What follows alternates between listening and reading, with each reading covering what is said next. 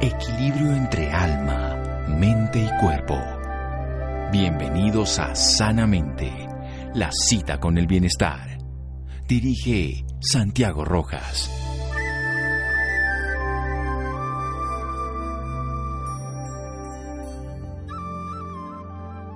La visión es el tacto del espíritu. Fernando Pessoa. Buenas noches, estamos en Sanamente de Caracol Radio. Al día 12 de marzo en todo el mundo se habla sobre un tema muy importante a nivel de la salud, el glaucoma. Es algo que seguramente para la gran mayoría de las personas no tienen claro en qué consiste. De todas maneras, aprender sobre este tema puede salvar muchos ojos, mucha capacidad visual y puede generar además la posibilidad de un tratamiento oportuno y útil.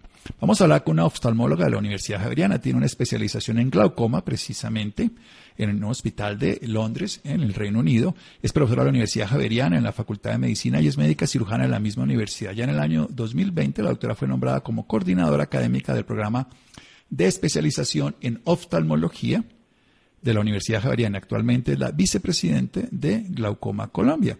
Doctora Clemencia de Vivero, buenas noches y gracias por acompañarnos. Buenas noches, doctor Rojas. Muchas gracias por esta oportunidad y para que nos pueda contar a todas las personas que la escuchamos ahora qué significa esto del glaucoma, doctora Vivero. Eh, sí, claro. El glaucoma es la enfermedad que compromete el nervio óptico dentro del ojo. El nervio óptico es el cable que comunica el ojo con el cerebro y es el encargado de permitirnos ver las imágenes. O sea, el glaucoma altera entonces este nervio óptico. ¿Y qué ocurre cuando se daña este cableado que precisamente nos lleva la información, como las cámaras que llevan las imágenes allá al cerebro, pero pasando por esta, esta cámara, que es el ojo? Exacto, como usted bien lo ha dicho, es un cable, como cualquier cable eléctrico, está lleno de cablecitos por dentro y al afectarse generalmente por aumento de la presión intraocular, este daño va a generar que se nos afecte nuestro campo visual. El campo visual se define como la extensión de visión. Es la capacidad de nosotros ver lo que está pasando hacia arriba, hacia abajo, hacia la derecha y hacia la izquierda cuando nuestro ojo está fijo en un punto central.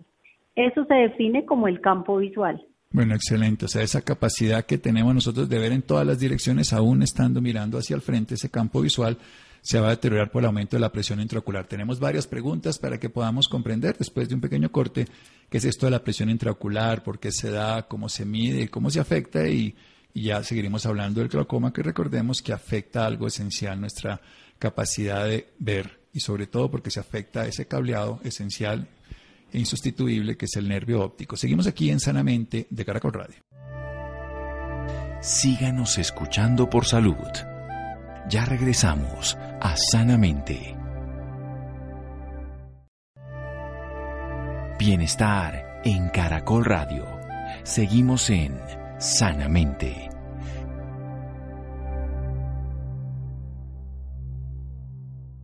Seguimos en Sanamente de Caracol Radio, una oftalmóloga de la Universidad Javeriana con especialización en glaucoma. Es profesora de dicha universidad, la Universidad Javeriana, y de la Facultad de Medicina de la, de la facultad y es médica cirujana de la misma universidad. Ya en el 2020 la doctora fue nombrada como coordinadora académica del programa especial en oftalmología y es actualmente la vicepresidente de Glaucoma Colombia. Nos está hablando de ese glaucoma que por aumento de la presión intraocular se altera el nervio óptico, el cableado que nos lleva la información, que traduce, además porque los órganos de los sentidos lo que hacen es que traducen las informaciones de tal manera en que las podemos percibir tal cual. No, no todos los animales ven de la misma manera cada animal tiene su percepción, pues como humanos tenemos un tipo de percepción que lo permite este ojo. Y en este sentido concreto de lo que estamos hablando, estamos dándonos cuenta que se puede dañar esa extensión visual y se va dañando el nervio óptico. ¿Qué es esto de la presión entonces, doctora, intraocular? Lo voy a explicar de una manera muy sencilla. El ojo tiene un líquido que lo rellena y este líquido se llama el humor acuoso. Nuestro ojo es tan sabio que tiene, funciona como un lavamanos. El lavamanos es capaz de producir agua, es decir, tiene una llave por la cual se alimenta el líquido que entra al ojo y tiene un sifón por el cual sale este líquido.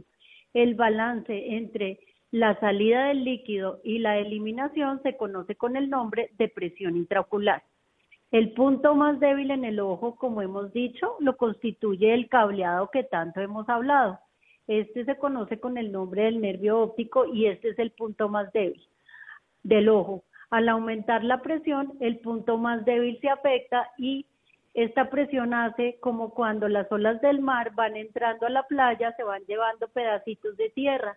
Es así como nosotros los o las personas que padecen glaucoma van perdiendo crónica, paulatinamente y silenciosamente eh, las fibras ópticas, haciendo este daño crónico que lleve al paciente a pérdida de campo visual y a ceguera. Esto significa entonces que ese, ese cambio, esa presión intraocular que estamos teniendo entre lo que usted nos dijo de una manera muy didáctica de la llave abierta y del sifón se altera. Bien, esto, esto sería en la parte anterior del ojo, en la parte en la cámara anterior, digámoslo así, por delante del cristalino, que es esa lente que está allí. ¿Por qué ocurre esto? ¿Por qué empieza a aumentar, ya sea porque hay más o porque se, o se elimina menos en el sifón? El caso es que quedamos estancados. ¿Cómo se mide esto y por qué ocurre esto? Esto ocurre en la mayoría de pacientes en forma genética. Nosotros tenemos por familia la herencia de desarrollar glaucoma y estos genes van de, eh, digamos, de generación en generación y esta parte genética hace que nuestro sifón sufra unos daños irreversibles y estos daños irreversibles hacen que la salida de ese humor acuoso se bloquee y siendo el ojo un circuito cerrado, aumenta la presión. El daño irreversible de ese trabéculo se conoce como el glaucoma de ángulo abierto. O sea, queda el ángulo abierto allí. Y hay uno de ángulo cerrado, entonces. Sí, señor. Existen otros casos que es cuando hay una obstrucción mecánica a nivel de ese sifón que generalmente es producida por el iris el iris, para que la gente nos pueda entender en forma más sencilla, es la parte de color del ojo. Este iris actúa es un diafragma, es decir, una capita delgada que puede moverse cuando la luz o la penumbra impacta al ojo y se comporta como una cortina. Al haber penumbra, la cortina se abre para hacer que más luz entre al ojo y es en este momento que la cortina se repliega sobre el sifón y hace que el ángulo se tape siendo obstruido por el iris. Estos casos se conocen como glaucoma de ángulo cerrado cuando al obstruirse aumenta la presión hay daño en el nervio óptico. Sí, digamos que ese es el agudo, ¿cierto? El que es de ángulo cerrado y el crónico el de ángulo abierto, por decirlo así. Sí, usted está en lo cierto. Aquí habría que hacer una diferencia clara. El glaucoma de ángulo cerrado es un evento súbito, agudo, doloroso, que no da espera. Entonces debe tratarse en forma inmediata. Eso es lo que vamos a aprender un poco de cómo funciona esto, cómo ocurre, y lo vamos a, describir después de un pequeño corte porque técnicamente un dolor agudo, cómo se sentiría, qué tendríamos que hacer, se puede limitar, se puede evitar, se puede transformar.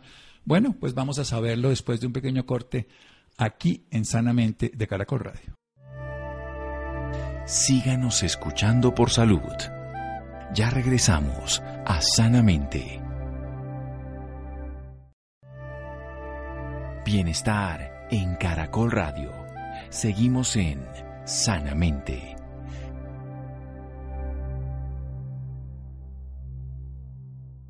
Seguimos en Sanamente de Caracol Radio, un tema muy importante a propósito que en el mundo se habla de este tema puntual el día 12 que tiene que ver con lo que conocemos como glaucoma. Nos está hablando la doctora Clemencia de Vivero, y es oftalmóloga de la Universidad Javeriana, fue nombrada como coordinadora académica del programa de en oftalmología de la Universidad Javeriana, tiene un posgrado en el tema de glaucoma y actualmente es la vicepresidenta de Glaucoma Colombia nos está hablando que la capacidad que tenemos en la parte anterior del ojo, específicamente, tenemos una cámara que está entrando y saliendo agua como si fuera un lavamanos, nos decía, entonces se abre la llave, tiene un sifón, pero se puede alterar. Y esa alteración, que podemos tener una base congénita, puede llegar a alterar completamente el sifón, por decirlo así, y esto que es de ángulo abierto se vuelve un problema crónico llamaríamos un glaucoma. el aumento de la presión intraocular va a alterar en últimas lo que más nos importa, que es el cableado esencial que lleva el sistema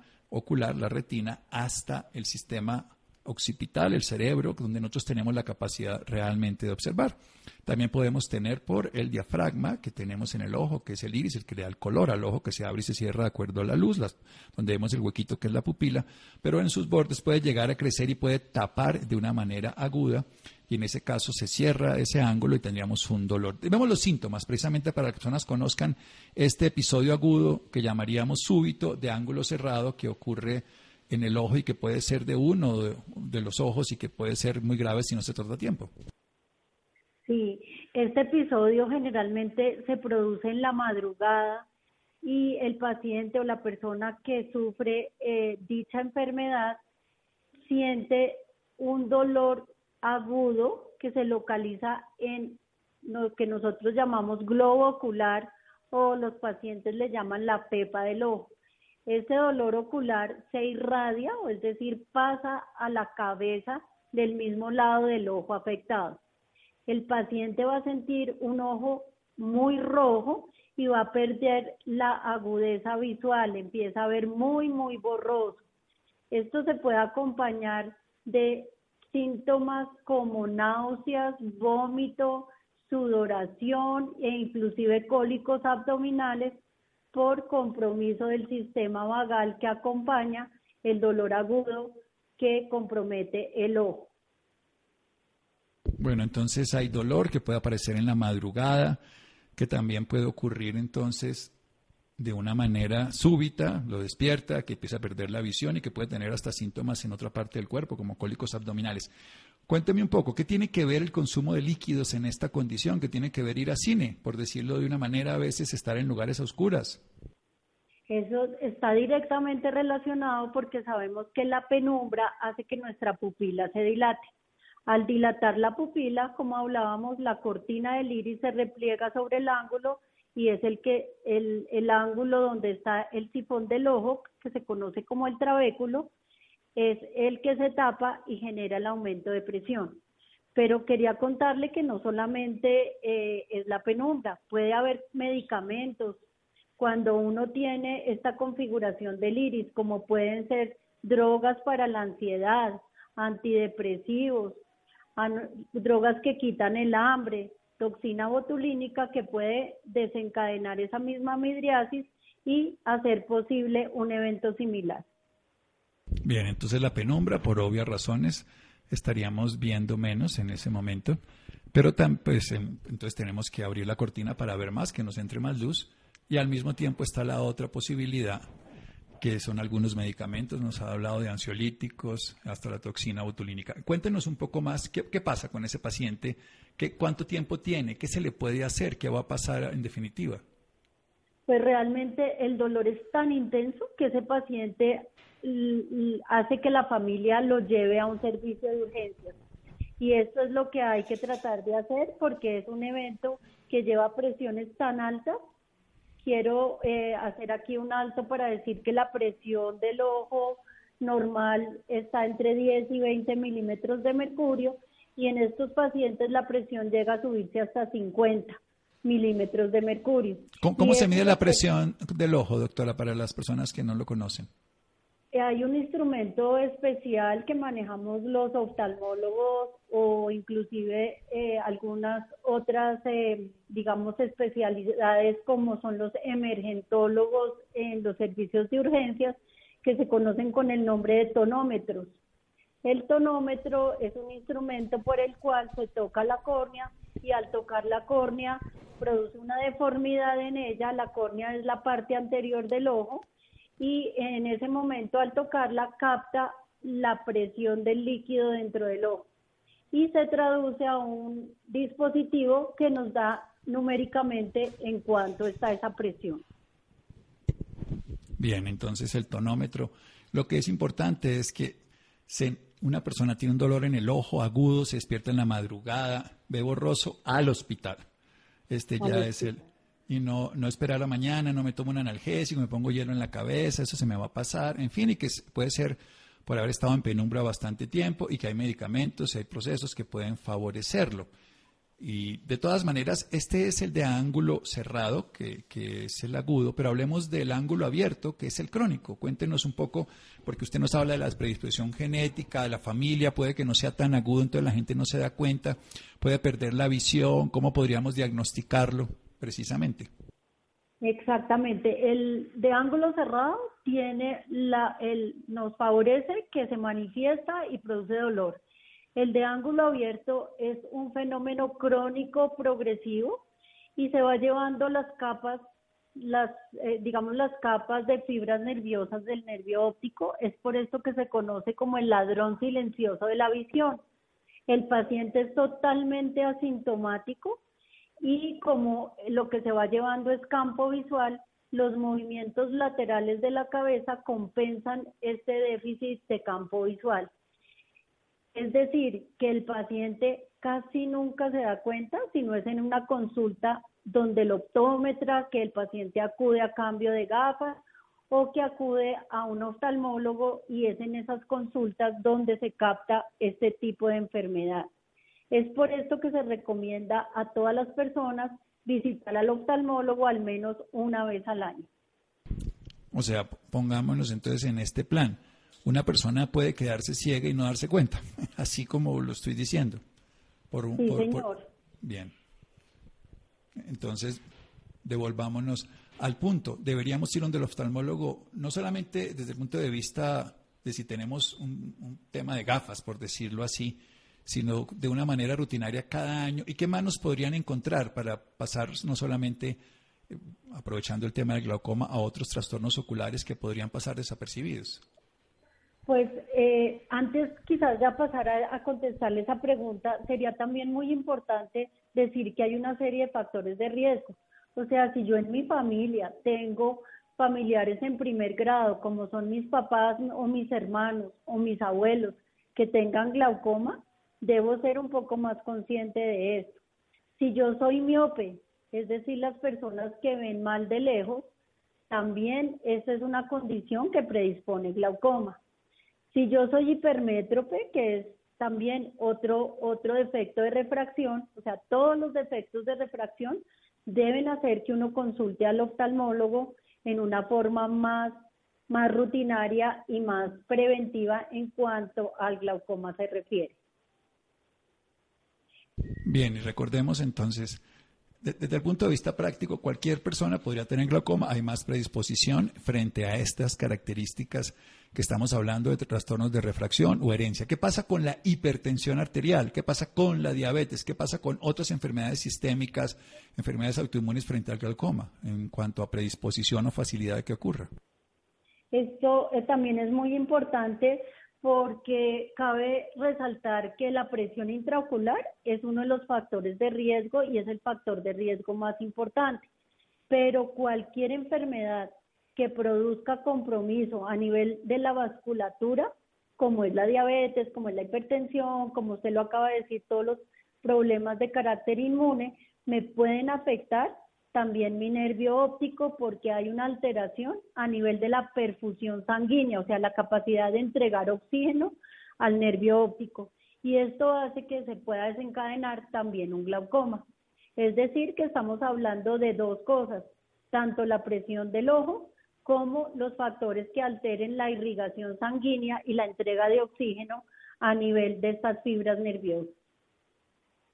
Bien, o sea que ya vemos que hay más factores de riesgo que lo pueden comprometer. Bien, el, paciente entonces va una vez al año y, para la pregunta que le hacía, ¿qué, más, qué otro tipo de factores, de condiciones tiene una persona que debería estar buscando reconocer cada determinado tiempo, por eso dijimos cada año, de posibilidades o no cuando va donde el oftalmólogo? ¿Qué otras cosas se podrían encontrar para fortalecer más esta idea de que tenemos que ir todos los años al oftalmólogo? Pues eh, como lo habíamos hablado, los defectos refractivos, si yo estoy viendo mal, pues debo ir. Si yo tengo algún tipo de dolor en algún momento, por ejemplo el ejercicio, si, puede, si desencadena dolor, existe un glaucoma que se llama el glaucoma pigmentario, que es secundario a la liberación de pigmento por el iris y puede ser desencadenado al hacer ejercicio. Eh, problemas de tiroides, por ejemplo, pueden llevar a hipertensión ocular. Si yo soy hipertiroidea y desarrollo una orbitopatía, eso también me puede llevar a desarrollar glaucoma. Es decir, una cantidad de entidades que pueden comprometer la parte sistémica y que me pueden llevar a compromiso vascular. Eh, es importante la consulta al oftalmólogo. Bueno, hay muchos más temas fundamentalmente. ¿Qué pasa a, a mediano, a corto plazo con los pacientes que tienen glaucoma de los dos tipos, del agudo que es de ángulo cerrado, el crónico que es de ángulo abierto? O sea, el, nuestra labor como terapeutas de los ojos es cogerlo tempranamente. Cuando uno hace un diagnóstico temprano, tenemos muchas alternativas para ofrecerle al paciente. Tenemos el uso de medicamentos, medicamentos que van dirigidos, como lo dijimos inicialmente y en forma sencilla, uno, a cerrar la llave y evitar que se produzca más agua dentro del ojo, otros que ayudan a abrir el sifón. Entonces, los medicamentos básicamente están dirigidos a hacer estas dos funciones. Contamos también con láseres, el uso de láseres para también facilitar tanto la eliminación como la producción del humor acuoso y existen también una serie de procedimientos quirúrgicos. Doctora Vivero, ¿cuál es la diferencia entre los frasquitos de gotas oftálmicas que tienen una tapita roja y una tapita verde? Porque los pacientes de glaucoma usan unos de estos. Los de la tapita roja dilatan la pupila, es decir, abren la pupila. Los de la tapita verde contraen la pupila, la hacen pequeña. Bien. Y ahora ya para terminar, ¿cuáles son los cuidados que tendría que hacer cualquier persona? Hoy tenemos tanta tecnología en el mundo moderno que estamos hoy viviendo a través de las pantallas de computadores, celulares, televisores, las eh, tabletas, todas estas cosas y pueden afectar nuestra salud. ¿Cómo hacemos para tener un buen cuidado de nuestros ojos? No solo en el área del glaucoma, que es su especialidad, y por supuesto también, sino a nivel general, para los muchachos, para los adultos, en fin. Y aquí hay que ser muy claros que las pantallas nos están haciendo, haciendo producir muchos eh, problemas de miopía, ya que estamos acercando todos estos dispositivos demasiado a los ojos y al acercarnos tanto estamos generando miopía en muchos de los niños, en muchos de los adolescentes e incluso en nosotros mismos. Es claro decir también que los que manejan computador, por muchas horas deben hacer unas pausas y es ideal que en estas pausas pongan gotas lubricantes para manejar sus, sus ojos porque es claro también que la velocidad del parpadeo disminuye cuando uno está concentrado frente a una tablet, frente a una pantalla o frente a un celular, haciendo que la película lagrimal se altere y produciendo inflamación de la córnea, lo que se conoce como queratitis. Bien, o sea que tenemos que lubricar más, parpadear y, mirar a un ladito sirve de vez en cuando, parpadear. Sí, eso sirve mucho porque eso hace reposar y poner los ojos un poquito en relajación.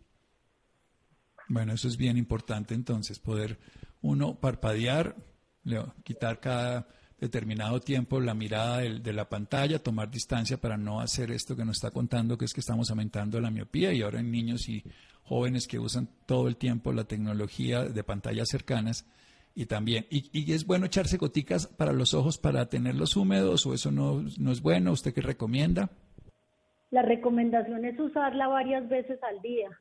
Estas gotas lubricantes hacen que la película lagrimal se fortalezca y nos va a permitir mejorar las agudezas visuales y nos va a permitir eh, disminuir el cansancio visual. Disminuir el cansancio visual, favorecer que acomodemos mejor el ojo y disminuyamos los trastornos de refracción, que en la gran mayoría tienen que ver con nuestra forma de actuar, en el sentido de usamos nuestra visión, nuestra postura, nuestras pantallas y todo lo demás. Bueno, excelente. Doctora Clemencia de Vivero, ¿dónde podemos tener más información que sea idónea, que sea fidedigna y útil para las personas con respecto al glaucoma? Existe un grupo que se llama el Grupo Glaucoma Colombia. Nosotros tenemos acá resumido todo lo que es las definiciones del glaucoma, tenemos eh, definido qué manejos hay, qué tratamientos, quiénes nos pueden ayudar. Eh, es una plataforma a la que pueden acceder por vía internet.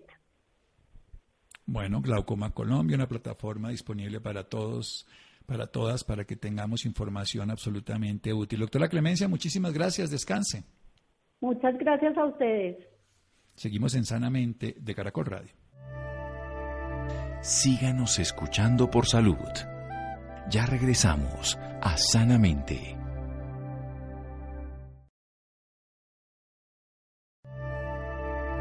Bienestar en Caracol Radio. Seguimos en Sanamente.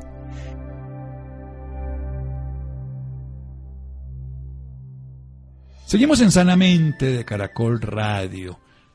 Pueden encontrar información fidedigna, útil del tema del glaucoma en unas páginas de Glaucoma Colombia y así podrán estar informados. Recordemos esta condición, un dolor agudo en la madrugada probablemente, después de haber estado oscuras, y tenemos además algunos fármacos que utilicemos, pero es un dolor incapacitante en el ojo, es mejor consultar porque en la celeridad de ese tratamiento va a haber el resultado ideal. Y por otro lado, ¿cómo sanarnos desde el punto de vista de nuestra parte mental y corporal por medio del lenguaje del amor. Muy buenas noches, doctor Santiago, y muy buenas noches para todos nuestros oyentes. Hoy vamos a hablar de ese amor que sana, un amor que es diferente al que surge entre una pareja. Este se da mediante unos patrones comunicacionales donde se conecta el cuerpo con la mente y el corazón. Pero para hablarnos de cómo sanar la mente y el cuerpo a través del lenguaje del amor, nos acompaña Felipe Corrales y Carolina Giral, quienes son conferencistas internacionales, creadores del método Libremente, el cual permite la conexión entre mente-cuerpo de las personas. Son Master Coach Trainer en PNL, técnica americana para el desarrollo de la mente y habilidades de éxito. Muy buenas noches Felipe y muy buenas noches Carolina. Bienvenidos a Sanamente de Caracol Radio. Hola, ¿cómo estás? ¿Cómo les ha ido a todos ustedes por allá? Hola, hola a todo el equipo, qué rico, todos los oyentes que nos escuchan en este momento. Es muy grato saludarlos el día de hoy. Nosotros muy bien, gracias a Dios. Para nosotros también es un gusto tenerlos acá en nuestro programa en esta noche. Ustedes nos van a hablar sobre el lenguaje del amor, pero ¿qué es ese lenguaje del amor? Bueno, sí, el lenguaje del amor es algo que nosotros eh, desde hace 12 años empezamos a investigar y a darnos cuenta a través de las personas que entrenamos eh, personalmente o en grupo de que algunas personas estaban sanando eh, a través de ejercicios programacionales comunicativos, todos expresados desde lo positivo y desde, un, por así decirlo, un lenguaje eh, amoroso que va generando unos cambios en el inconsciente de las personas. Cuando las personas cambian ese inconsciente, cambian sus creencias, sus paradigmas, sus pensamientos y ellos pueden inclusive hasta sanar sus enfermedades. Qué curioso que, que mediante el amor se pueda lograr esto, pero ¿cómo debemos entender ese lenguaje? Entonces la energía del amor no es solamente el lenguaje, los gestos que son muy importantes, sino también es inconsciente. Somos nosotros energía y muchas veces estamos más acostumbrados como al odio, a de pronto estar en estados negativos que a estar en estados positivos. Y cuando nosotros logramos transformar ese inconsciente y conectarnos con el amor, esa energía del amor es poderosa y es capaz de ayudarnos a ver las cosas de otra manera. Cuando nosotros estamos conectados con el amor, podemos pensar mejor, nuestra energía fluye mejor en nuestro cuerpo, podemos tomar mejores decisiones y desde ahí podemos comprender cualquier situación que nos esté pasando en ese momento o que estuvo en el pasado y poderla transformar, transformando la forma como lo, como lo vemos, transformamos la forma como nos relacionamos con eso conectarnos con el amor para, para poder evolucionar, poder avanzar. Pero, ¿cómo podemos aprender este lenguaje del amor? ¿Cómo podemos hablar este lenguaje? Mira, empezamos por transformar el inconsciente, ¿cierto? Por empezar a mirar todas las situaciones que en este momento nos están generando malestar y cómo podemos darle otra mirada, conectar con esa energía y poder decir, bueno, a ver, en este momento nada es bueno ni nada es malo, ¿cierto? El amor es una energía muy neutra que no critica y no juzga desde lo bueno desde lo malo, sino que toma lo que es. Y cuando toma lo que es, es capaz de ponerlo en su lugar y decir, bueno, eso me está ayudando a crecer. Sé que siempre estamos en evolución. ¿Cómo tomo esto para que me ayude a eso que quiero, a eso de crecer? Y cómo empiezo también a dejar atrás todos esos dolores que en algún momento existieron y que hoy todavía están cambiando o manejando nuestra vida. Cuando una persona, por ejemplo, tiene muchos dolores de cuando estuvo pequeño porque vivió con muchas situaciones, puede vivir como adulto frustración, ira y mantenerse en esa emoción. Y lo que tenemos es que salir de ese círculo vicioso, transformando el inconsciente para que pueda relacionarse de otra manera. Pero ¿cómo es posible lograr eh, sanar la mente y conectarla con el cuerpo mediante el lenguaje del amor? Eh, nosotros cuando nacemos, eh, nosotros nacemos eh, muy conectados a la comunicación que recibimos en el vientre materno. Desde la tercera semana de gestación, el feto está entrando en una comunicación totalmente abierta con, con el entorno externo de la barriga y con la mamá, escuchando sus emociones, escuchando su, su voz, escuchando lo que pasa.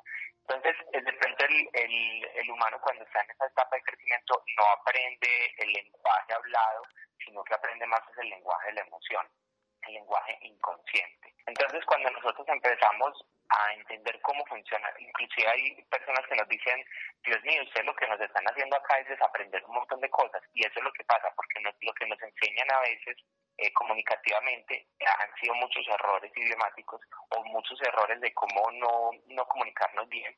Te voy a dar un ejemplo, hay personas que hablan muy desde el negativo y les vuelve y les pasa lo negativo, ¿cierto? Entonces no quiero que me vaya mal, no quiero que me pongan los cachos, eh, no me quiero enfermar y le sigue pasando. Entonces, eh, ¿qué hemos descubierto nosotros con la, tecnología del método libremente? Que hay un tipo de comunicación que hace que nosotros generemos desprogramación en nuestro cuerpo, ¿listo? Entonces todas estas cosas eh, van desprogramándonos y nos va haciendo que estemos atrayendo enfermedades o cosas así.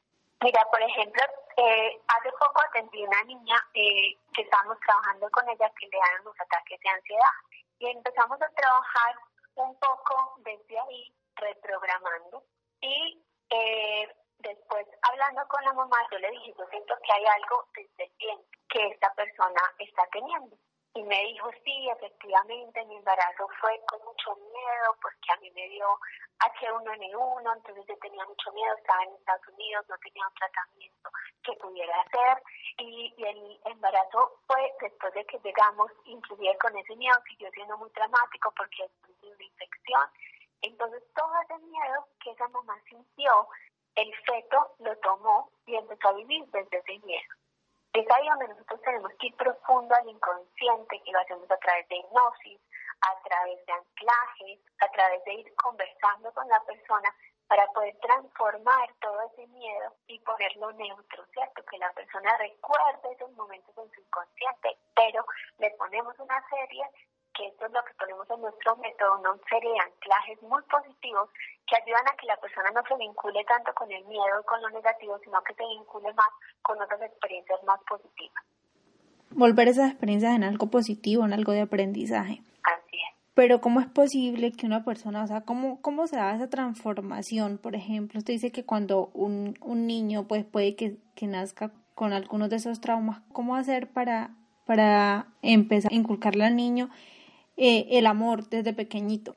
Bueno, sí, qué buena esa pregunta, porque muchas personas nos, eh, pues nos dicen que ah, desde el nacimiento se puede traer como esas cosas, o inclusive si vamos más atrás, puede ser algo del orden genético, ¿cierto? Pero nosotros eh, nos hemos apoyado con una ciencia eh, que está ahora trabajándose mucho, que se llama la epigenética. Y este desarrollo de la genética, esta etapa última en la que estamos ahora de la epigenética, nos dice que nosotros podemos cambiar patrones que hemos heredado, inclusive cosas pues que creemos que son incontrolables. Y te voy a explicar, una, por ejemplo, una persona con diabetes o una persona con alergias, o una persona que todos sus antepasados eh, fueron eh, demasiado agresivos o, o tenían problemas con las mujeres. Empezamos a través de, esta, de este sentido de la comunicación y ese lenguaje del amor, que es un lenguaje empoderado, es, eh, tiene toques de, la ciencia, el científico, está comunicándoles a las neuronas, a todos los neurotransmisores que tenemos en el cerebro y llevándoles una nueva programación. Listo. Hay alguien, bueno, yo siempre cito a Rockefeller, a Henry Ford, y siempre me ha encantado lo que ellos dicen, y es que en lo que tú crees te conviertes, y eso lo decía también Gautama Buda. Y la, la mente tiene un poder demasiado grande, que es lo que pasa que nosotros ignoramos que sea tan poderosa. Inclusive hasta un bebecito ya, tiene ese, ese cerebro súper poderoso, entonces ahí lo podemos trabajar desde pequeños. Entonces cuando el niño ya nace con esto, nosotros lo podemos ir eh, corrigiendo con terapia eh, durante los, los meses de recién nacido o inclusive desde la barriga de mamá. ¿Cómo qué terapias eh, podemos aplicar en estos casos? Y mira, el trabajo personal cada vez se vuelve más importante y este tipo de terapias eh, nosotros eh, hemos creado un método que se llama el método Listening. Y desde este método tenemos unas terapias que hacemos a nivel personalizado y unas terapias que hacemos también a nivel de taller. En el taller, que es donde nosotros vemos unos resultados maravillosos, lo que hacemos es pasar por cada una de esas áreas de, la vida y empezar a reprogramar esas áreas de la vida, ¿cierto? cómo es la relación con nosotros mismos, cómo es la relación con los demás, cuáles son esas creencias que se han quedado ahí, cuáles son esas emociones que se han quedado ahí. Cuando las empezamos a transformar desde el inconsciente, desde diferentes herramientas de cómo funciona la mente, con colores, con sabores, con sensaciones, ¿cierto? ¿Cómo reprogramamos eso para que la persona se pueda sentir mejor? Entonces, en este taller que se llama Viajes y trabajamos la relación contigo mismo, con tu vida, cómo te estás relacionando en pareja, con las personas que has tenido a tu alrededor, cómo es tu relación con el dinero y la prosperidad y cómo es la relación con la espiritualidad.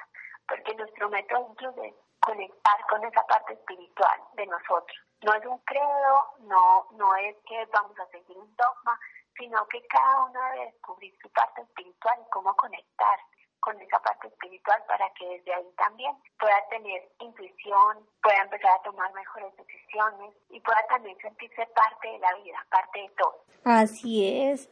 Carolina y Felipe, por último, ya para, para irnos, un mensaje que le puedan dejar a nuestros oyentes de por qué debemos aprender el lenguaje del amor, qué es eso positivo que nos aporta, por qué es tan importante. Bueno, en resumen, cuando tú orientas tu comunicación mental, hablada, corporal, a algo que tú desees lograr, no hay ningún otro poder en el universo que lo pueda parar. Esto es real. Pero cuando ya esto está orientado al amor, puedes sanar tu cuerpo, puedes sanar eh, tu pasado, puedes inclusive programar tu futuro, o sea, puedes hacer cosas sorprendentes que nosotros tenemos una palabra que decimos mágicas, que tiene poderes muy mágicos que vas a decir ya pues posiblemente no necesitaría un medicamento, posiblemente ya no necesitaría eh, hacer otras cosas alternativas, sino con este, este aprendizaje que nosotros entregamos puedes abarcar muchas áreas.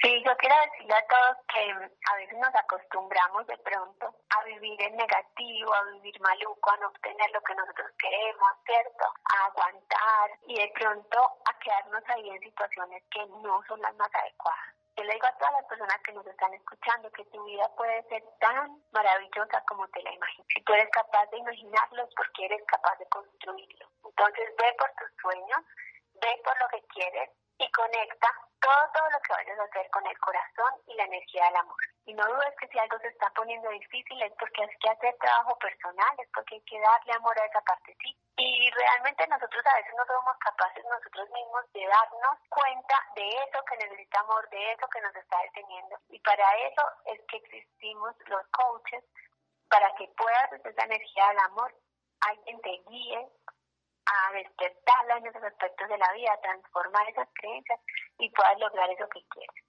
tener una conexión, como lo dicen ustedes, de la mente y el corazón. Bueno, muchísimas gracias Felipe y Carolina por acompañarnos en Sanamente esta noche. Ay, muchas gracias, Xiomara, y gracias a todos los que nos escucharon.